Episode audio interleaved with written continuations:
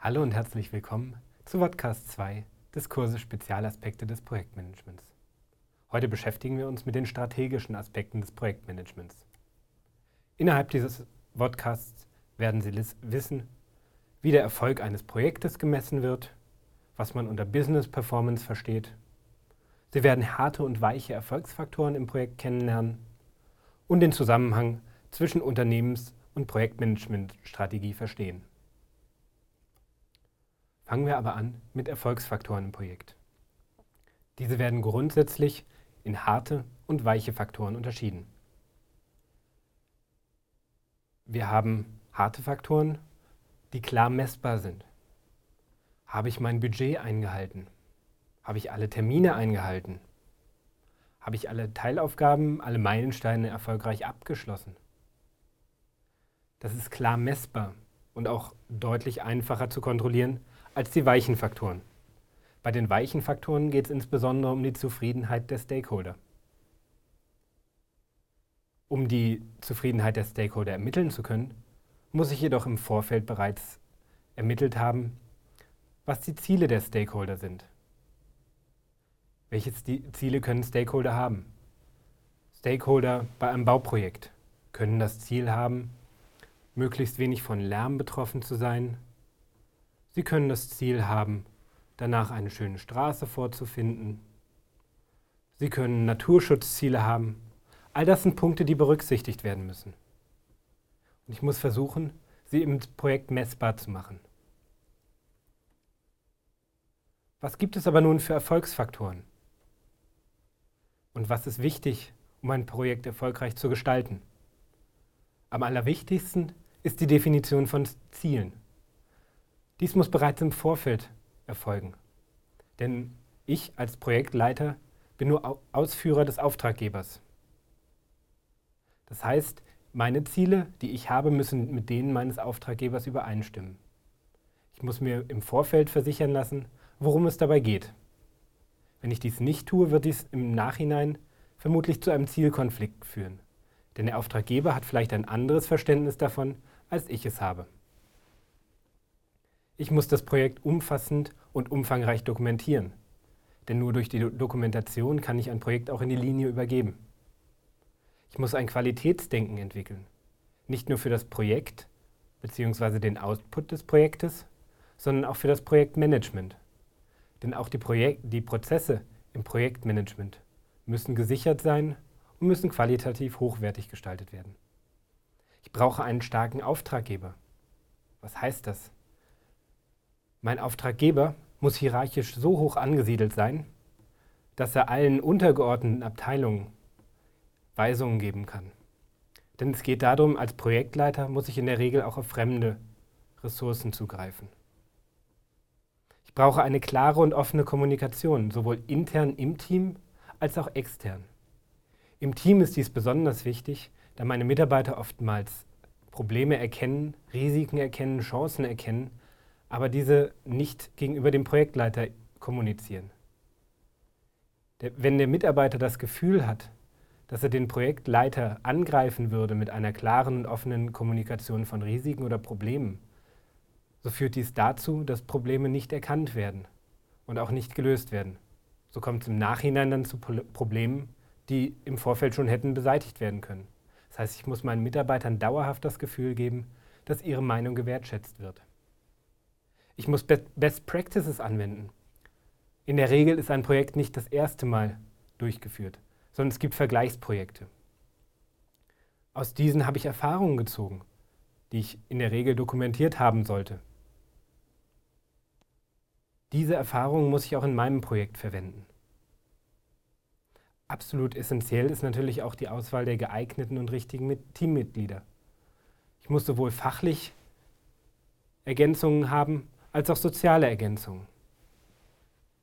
Und in Zusammenhang mit den Definitionen von Zielen wird oftmals eine realitätsnahe Kalkulation missachtet. Wenn ich von vornherein weiß, dass meine, meine Kalkulationen nicht stimmen, beziehungsweise ich die Ziele, die mir vorgegeben werden, nicht einhalten kann, dann sinkt auch die Motivation aller Beteiligten im Projekt, inklusive des Projektleiters. Gehen wir nun über zum Bereich Business Performance. Was ist das eigentlich? Hierbei geht es um die Gesamtleistung des Unternehmens. Das heißt, den Output minus den Input. Das heißt, was produziere ich und was habe ich dagegen eingesetzt? Was möchte ich damit machen? Hiermit beurteile ich die Wettbewerbsfähigkeit meines Unternehmens und kann mich natürlich auch mit anderen Unternehmen am Markt vergleichen. Zur Steigerung der Wettbewerbsfähigkeit bzw. der Business Performance wurde in vielen Unternehmen ein Business Performance Management eingerichtet. Hierbei geht es darum, stetig, dauerhaft und konsequent sowohl den Output zu erhöhen, als auch den Input zu senken. Das heißt Kostenoptimierung und natürlich auch Verkaufspreiserhöhung. Hierbei geht es vor allem auch darum, strategische und operative Ziele zusammenzuführen. Das heißt, möchte ich eine gewisse Marktstellung haben? Möchte ich gegebenenfalls kurzfristige Wertschöp Wertschöpfung erzielen? All das muss zusammengeführt werden. Essentiell ist dafür natürlich auch die Auswahl der richtigen Projekte. Grundsätzlich muss gesagt sein, das Projektmanagement sollte immer der Unternehmensstrategie folgen. Es kann damit auch die Marktstellung unterstützen. Was bedeutet das? Wenn ich ein Unternehmen habe, was die Preisführerschaft hat, dann werde ich durchaus Projekte auswählen, die vielleicht weniger Wertschöpfungsbeitrag bringen, aber meine Machtstellung unterstützen. Ebenso kann ich Projekte auswählen, die meinen Innovationsgrad stärken. Diese Projekte kosten mich vielleicht mehr Geld, als, als dass sie bringen, aber sie steigern mein Image. Somit wird in der Gesamtheit auch die Wertschöpfung des Unternehmens unterstützt. Aufgebaut und dargestellt wird sowas oftmals im House of Project, in dem die Verknüpfung zwischen Projektmanagement und Unternehmensstrategie dargestellt wird. Schauen wir uns einmal an, wie so die Entwicklung verläuft. Zunächst werden interne oder externe Anforderungen gesammelt. Das heißt, entweder ein Mitarbeiter, eine Führungskraft entwickelt eine Idee oder ein Mitarbeiter sieht, der Markt entwickelt sich in eine gewisse Richtung und gibt weiter bzw. kommuniziert, dass wir auf diesen Markt reagieren müssen. Auf Grundlage dieser Anforderungen wird dann eine Entwicklung der Projektidee vorangetrieben. Das heißt, es wird versucht, eine Vision zu erzeugen. Und diese Vision natürlich auch mit konkreten Zahlen belegt. Wie viel ist eine grobe Planung des Budgets? Wie hoch ist dieses Budget? Welche Mitarbeiter brauchen wir? Welche Zeitplanung haben wir? Anschließend werden alle eingereichten Projektideen bewertet. Nach der Bewertung kommt dann eine Priorisierung das heißt, ich weiß, welche Projekte jetzt angegangen werden, welche vielleicht später angegangen werden und welche Projekte gar nicht angegangen werden. Die Projekte, die jetzt angegangen werden, gehen dann über in eine Projektplanung. Das heißt, es wird detailliert geguckt, wie bauen sich die Ressourcen auf, die ich benötige und wie gestaltet sich die Zeitplanung. Anschließend werden diese Planungen nochmal verifiziert und anschließend durchgeführt. Wichtig während der Projektdurchführung ist das Controlling von Meilensteinen, Kosten und Qualität. Nach Abschluss der Projekte ist es wichtig, die, die Projekte Revue passieren zu lassen. Das heißt, ich muss mir anschauen, welche Kosten hatte ich, welchen Nutzen habe ich daraus gezogen und welchen Wertschöpfungsbeitrag hat das Projekt für das Unternehmen gebracht. Anschließend kann ich mir wieder anschauen, wie hat sich der Markt aktuell verändert? Welche neuen Anforderungen gibt es? Welche neuen Projekte müssen oder können durchgeführt werden? Das heißt, eigentlich kann es zusammengefasst werden zu ein paar Grundkriterien. Es geht um die Priorität des Projektes, das heißt, welche Priorität gibt die Unternehmensleitung diesem Projekt? Welche Kundenbindungsmöglichkeiten habe ich damit? Nicht immer werden Projekte ausgewählt, die die größte Wertschöpfung haben.